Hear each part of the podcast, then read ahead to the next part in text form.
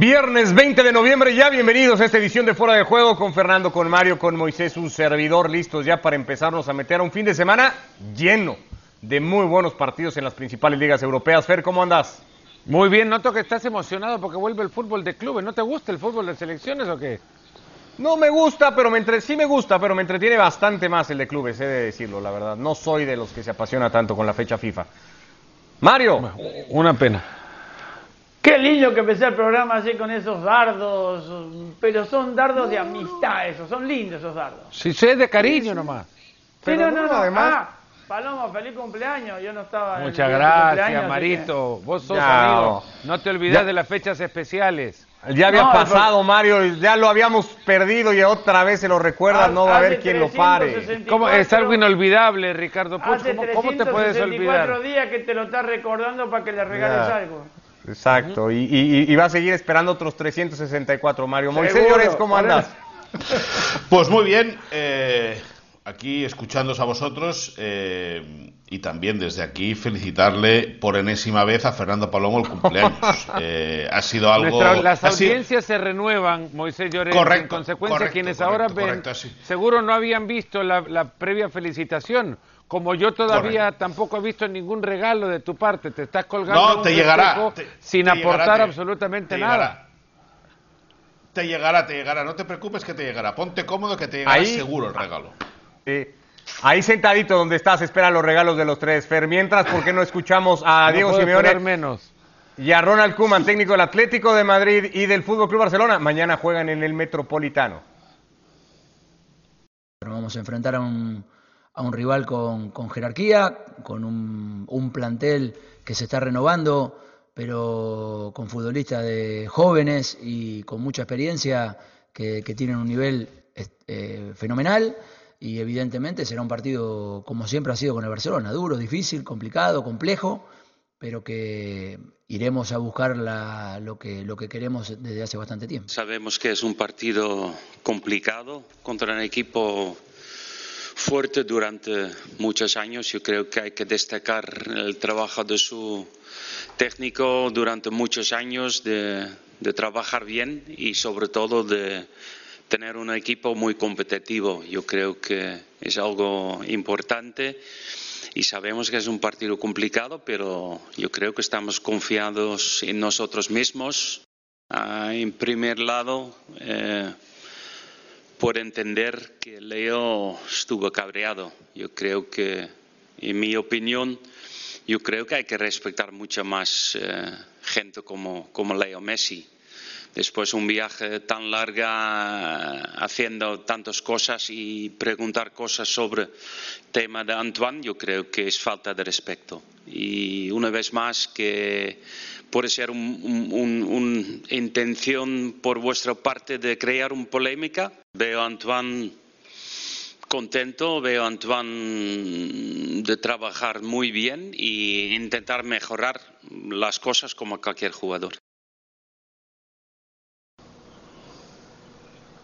Así llegan el Atlético y el Barcelona al duelo por la fecha 10. El Atlético es tercero en la liga, tiene dos partidos menos que el líder, la Real Sociedad, además de que tiene una efectividad del 81%. El Barça, en cambio, tres triunfos, dos empates, dos derrotas, actualmente octavo en la clasificación el equipo que dirige Ronald Koeman. A ver, Mario, en un momento en el que se dice que puede ser la temporada del Atlético por los momentos, sobre todo del Barça y del Madrid, que parece haber un cambio en las formas del Cholo Simeone, por lo menos en este arranque de temporada.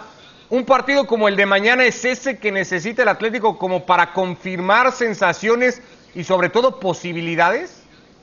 Yo creo que sí, que es un buen momento. Lo que pasa es que, bueno, el Barcelona es el Barcelona y siempre lo tenés que respetar. Pero de cualquier manera, este Barcelona que está 50 y 50 en querer a ver si puede llegar al 100 o querer de llegar al 0 porque tiene partidos muy buenos y tiene partidos regulares. Pero de cualquier manera yo creo que este Atlético de Madrid, que le ha incorporado a su juego eh, la filosofía que tienen algunos jugadores del buen manejo de pelota, y eso te hace pensar de que este Atlético de Madrid sí mantiene, es que, es que tampoco tenemos que, decir que el, equipo del Cholo Simeone va a cambiar mucho. La, la filosofía del Cholo Simeone es primero defendemos y después vamos para adelante pero es que ahora le ha, le ha incorporado ese juego casi vistoso que pueden tener algunos jugadores y eso te hace pensar de que si este Atlético de Madrid mantiene ese nivel, puede dar la gran sorpresa. ¿Lo ves, Fer, capaz de mantener sus registros, cuando menos estadísticos, en este arranque de temporada mañana ante el Barcelona? Sostener el juego que lo ha llevado hasta acá va a ser difícil porque algo que ha sido fundamental para eso es Luis Suárez y no está. Y esa es una baja considerable, sumándose a las bajas de Torreira y, Héctor Herrera, la mitad de la cancha quizás pueda contar con Condogbia para ver sus primeros minutos como jugador del Atlético. Eh, pierde muchísimo en la mitad sin el mexicano, pero arriba va a tener a Joao Félix y, esta versión de Joao Félix que ha visto el Atleti antes no la conocía. Eh, el fondo se puede recitar de memoria, van a jugar los mismos, o Black va a estar eh, con Savic y Jiménez en, la mitad o en la mitad de la saga, Felipe por la izquierda, eh, esperando obviamente la vuelta difícil, igual que esté, de Lodi con Trippier por la derecha, luego la mitad de la cancha el partido de Coque con España, si lo replica con el Atleti este sábado, me parece el cuadro colchonero está a las puertas de romper esa mala racha que tiene con el Cholo cuando tiene que enfrentar al Barcelona. Pero también nos ha generado muchas veces eh, expectativas altas equipos de Simeone que a la vista de enfrentar a un cuadro como el Barcelona retrocede los metros que va ganando en el campo en las previas a, cruzarse contra el cuadro blaugrana. Por lo que a mí me da la, no sé, no la sensación, eh, creo que ya es una necesidad propia de esperar y no vaticinar absolutamente nada, esperar nada más a que, a que el partido se dé y luego eh, contrastarlo con lo que antes se hablaba, porque por ilusiones también muchas veces ha muerto el Atleti antes de jugar el partido. Es que 10 años son muchos y es lo que tiene el Atlético sin ganar el tango dice que 20 no son nada, así que 10 son la mitad de nada. Al Barça, sí. El Cholo no lo ha hecho nunca en Liga y planea que pueda hacerlo mañana ante un Barça que irá con muchas dudas al Metropolitano Moisés o lo tiene más o menos todo claro Ronald Koeman. Saludos a todos, ¿no? Lo tiene todo bastante claro. Eh, eh, con la ausencia de eh, Sergio Busquets, lesionado con la selección española, y tras la operación de Ansu Fati, no le queda otro remedio al técnico holandés que variar el doble pivote, darle entrada a Miralem Pjanic y a Frenkie de Jong en el centro del campo. Y arriba veremos si Coutinho es el que se queda en el banquillo para arrancar sobre el minuto 60 de partido y jugar con Pedri, Messi, Griezmann eh, y, y, Dembélé por la derecha. Ese sería el plan. Eh, Kuman no es amante de hacer muchos cambios. El equipo ha ido mostrando cositas interesantes en los últimos partidos. Acabó eh, haciendo un muy buen partido contra el Betis hace 15 días. Es verdad que al Barça no le sienta nada bien los partidos que son post compromisos de selecciones nacionales el que perdió en Getafe es un ejemplo, el partido que perdió en Getafe es el peor choque, el peor partido que ha hecho eh, eh, el Barça con Kuman en el banquillo y mañana lógicamente se le va a exigir mucho a un equipo que yo no te digo que si pierde deje escapar la liga, pero que se le puede ir el campeonato ya a nueve puntos, son tres partidos y teniendo por delante el Atlético de Madrid ese pues, ¿cuál es la diferencia, puede ser importante. Que se, le, escape la liga o se le vaya el campeonato, es lo mismo. Son nueve puntos de distancia con el Sí, no, son, son nueve puntos, Fernando. Tienes toda la razón del mundo, pero quiero decirte que, que eh, teniendo, siendo el rival eh, el Atlético de Madrid, que en un momento dado eh, se cerrará, hará caparazón y protegerá esos puntos como ellos saben hacerlo, pues yo no te digo que se le vaya a escapar a la liga, pero sí que se le puede complicar mucho al Barça. Sí, nada más para cerrar. En, una, en una liga tan, tan imprevisible no, no sabe lo que puede llegar a pasar. Porque es irregulares para Leti y irregulares para Barça Madrid. sí, bueno, Fernando, pero, pero la irregularidad le llega al Atlético de Madrid también. Es decir, eh, eh, no hay ningún equipo perfecto. Y el Atleti acostumbra a empezar bien. El, bueno, pero el, Atleti acostumbra a empezar muy bien eh, y luego siempre, a cada momento que le cuesta mucho ganar los partidos. No sé, el año pasado le costó más bien el arranque. al revés. La temporada pasada em, le entró la empatitis en octubre y noviembre y por eso terminó perdiendo la Muy rezagado. ¿En, qué fechas en las que estamos hablando de un Barcelona podría quedar rezagado también? En este momento es que la liga no se gana en noviembre, pero fácil se puede perder. Correcto. Eh, hablando de esas posibilidades, el Madrid, Mario, parchado, porque creo que es como jugará mañana ante el Villarreal, puede también correr ese riesgo de dejarse puntos como ya le sucedió en eh, Valencia antes del parón por la fecha FIFA. ¿Lo, ¿Lo, ves muy en contra el partido? Acá está la parte de la jornada que tenemos para este sábado. ¿Muy en contra el partido para los de Zidane con la cantidad de bajas que lo va a afrontar? Lo veo muy difícil, lo veo muy difícil porque Unai Emery sabe jugarle al Madrid esta clase de partido, ya lo ha demostrado con el Valencia, lo ha demostrado con el Sevilla, lo ha demostrado con todos los equipos que ha tenido y bueno, bueno, no en la Champions, en la Champions no, pero de cualquier manera yo creo que el Villarreal hoy por hoy es uno de, junto con la Real Sociedad, uno de los mejores equipos de la liga. Y, y el Madrid yo no sé qué va a poner en la cancha, porque la columna vertebral, Sergio Ramos, Casimiro y Benzema posiblemente estén fuera y no van a estar. Y entonces, ¿a quién vas a poner? Porque tiene un montón de lesionados. No es solamente los titulares, sino los que le, los que, los que le suplen a los titulares. Entonces, ahí eh, existe el gran problema. Pero es el Madrid. Yo siempre digo, la camiseta pesa.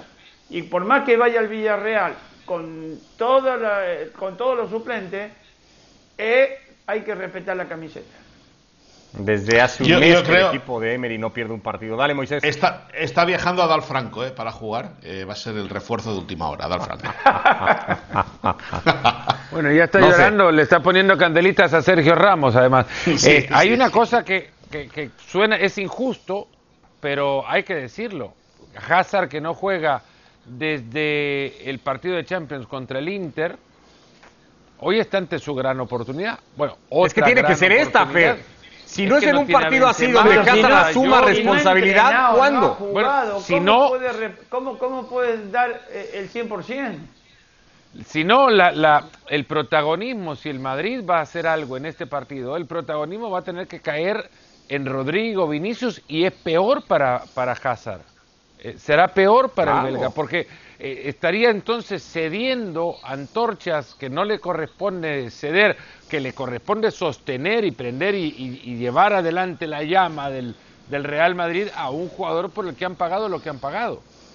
Eh, y creo que es una cuestión del jugador, ya no pasa por el técnico, que, que vaya si el técnico lo quiere a Hazard y este es el partido. Es, es injusto, digo, porque sí, no juega. Yo creo que llegar hoy a jugar en Madrid, Hazard, que hace tanto tiempo que no juega, puede ser más perjudicial que positivo. Pero tiene que jugar, Mario, y tiene que, que, terminar de caer en ese rol. Sí, bueno, bueno pero, no, no, tiene, no tiene con qué. No tiene con qué bueno, pero entonces que no juegue, porque, porque a, esto vamos, lo, contraproducente que puede ser, lo contraproducente que puede ser quedar expuesto ante, los, ante Rodrigo y Vinicius, que, Mariano, si rescatan ante Mariano. que si rescatan algo van a dejar a Hazard eh, en otro plano. Y esto para él va a ser peor. Entonces mejor que este partido vayan y te lo saquen adelante estos y a Hazard guardalo. Porque hay otra cosa, no es que todos se recuperan rápido. Pero eh, el, partido en Milán es fundamental. Si lo, siguen guardando, van a beneficiar a Bélgica, que no va a tener minutos en el Madrid. Pero escucha una cosa, Fernando, has dicho una cosa muy interesante. Es decir, es verdad que a él le toca dar la cara, a él le toca dar la cara porque no es que no es que Zidane tenga que alinearlo, no, es que y, no, y no, es el peso del, traspaso, no, es que a Zidane eh, a Zidane, a, Hazard le toca demostrar el por qué la gente pedía que fuera el Balón de Oro hace unos años, es decir, es un jugador con una calidad tremenda, pero esa inactividad eh, es muy difícil que mañana salga, a lo mejor sale y hace el partido de su vida, pero es muy complicado que salga mañana pero es que cuando no es una cuando no es por una razón es por otra, Moisés. Tiene que jugar y punto y responder al, al, rol que, debe asumir en este equipo. Pero tiene, que jugar cuando esté para jugar. Si no está para jugar, no puede jugar. Y si cuando juega se lesiona... Es que no lo sabemos, Moisés. pero si sale al campo, el siguiente partido es contra el Inter. Y luego ves el calendario del Real Madrid y se acumulan los compromisos complejos, porque un trampié en, en la Champions entre semana, después se vienen ya, arrancan de nuevo una seguidilla de tres fechas seguidas de Champions. Sí, sí, no, no, escúchame, el, calendario del Madrid es terrible. Mañana con el Villarreal, el miércoles contra el Inter, recibe el Alavés, viaja a Donetsk y viaja a Sevilla. Es decir, sí. que, en estos... En, o hunde la miseria o sale claro, Ahí está, ahí, ahí está, ni más ni menos, ni más ni menos. Y esto que, que lo, lo apuras a Ramos y puede ser también.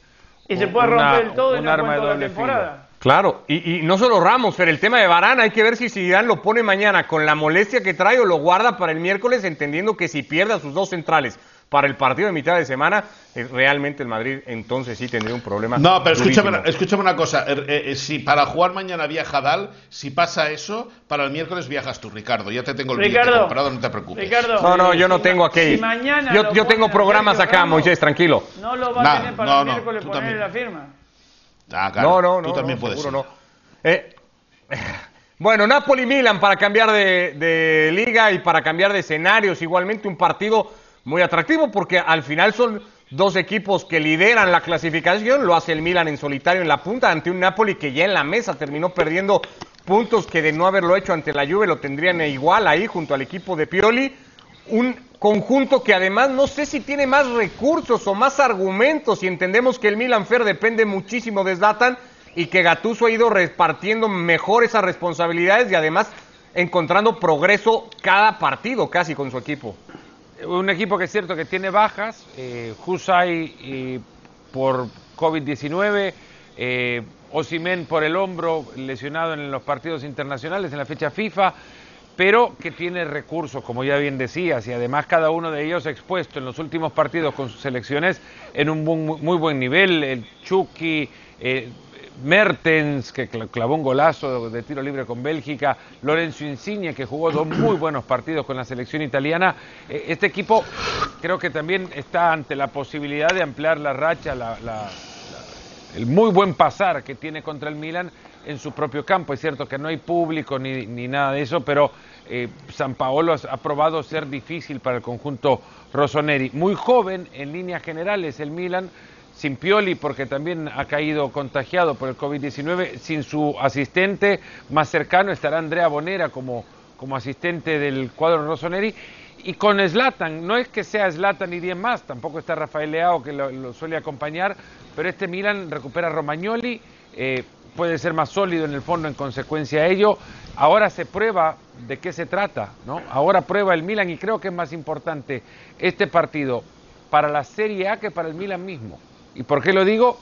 Porque ganar el partido para el Milan y una combinación de resultados podría alejarlo a la Juventus hasta 10 puntos de distancia del, Milan. ¿Y por qué digo que es bueno para la Serie A? Bueno, porque gana emoción, porque la Juventus es capaz de remontar 10 puntos, pero eh, obviamente es mucho más interesante verla remar desde atrás, cuando menos, para cambiar un poco la tónica de cómo ganan los títulos.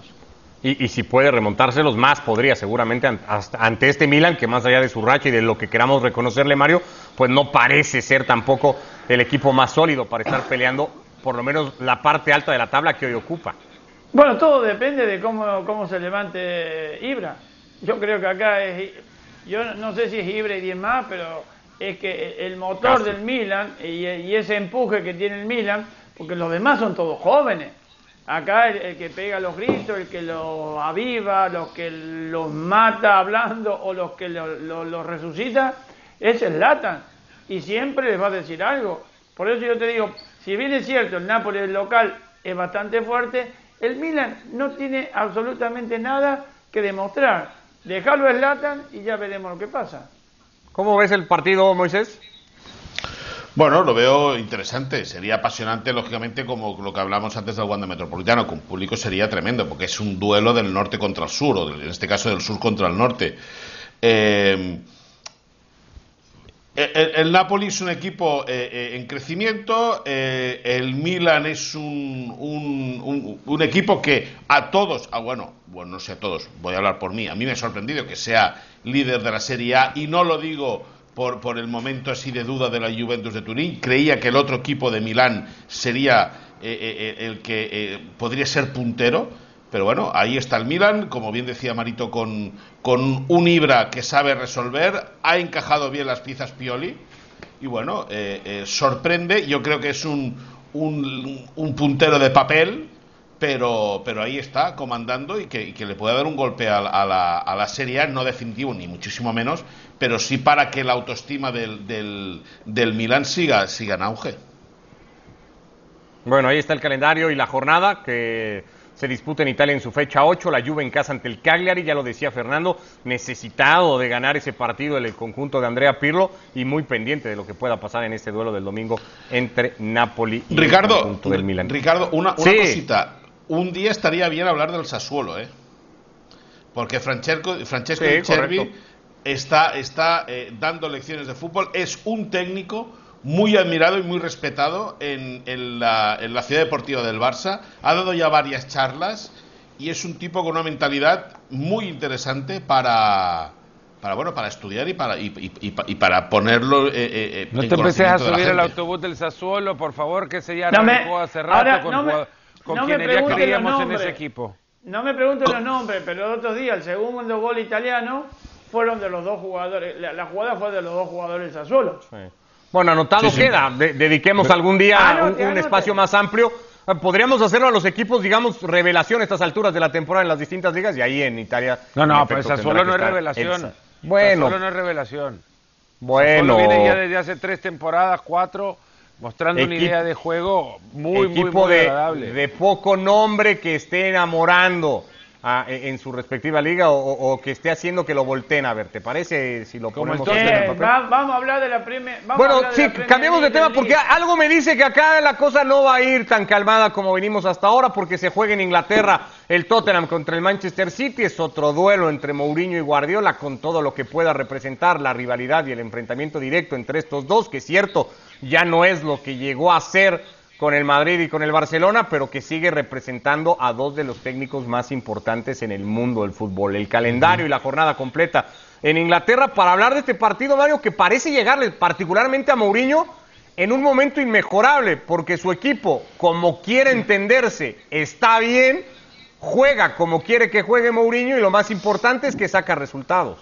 Si no fuera por Sony, ¿por qué? Yo creo que Mourinho estaría bien ahí abajo porque realmente han tenido una, pero tiene a Sonja Kane. Una espera, déjame terminar. Han tenido una seguidilla de muy buenos resultados porque estos dos jugadores han encontrado el arco contrario. Pero de lo contrario, sería todo al revés. Porque Mourinho, en, un momento, empezando casi la primera, a punto tuvieron de rajarlo. Porque era desastroso lo que hacía. Pero ha tenido la gran fortuna de que estos dos han vuelto por el buen camino, han que los tiene su equipo. y ha resucitado el equipo del Tottenham.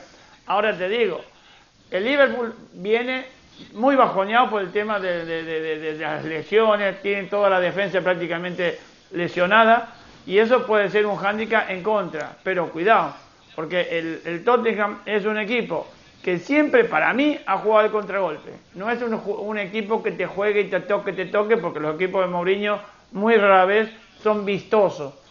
Pero tenemos el Liverpool de Klopp, que es un técnico muy inteligente y cuidado, que lo dan a todos ganado por el Tottenham. Pero bueno, ya veremos a ver lo que pasa el día del partido. Liverpool jugándose esa racha invicta en casa frente al Leicester y el Tottenham recibiendo a este Manchester City. No es mucho castigo, Fer, decir que, que el Tottenham de Mourinho son eh, Sonny Kane y, y, nada más. No, no, voy a defender a Mourinho ni voy a acá sacar nada más de, que no conozcamos del portugués, pero no sé si hay algo más que simplemente dos buenos futbolistas o dos de los mejores delanteros de la actualidad, ¿no?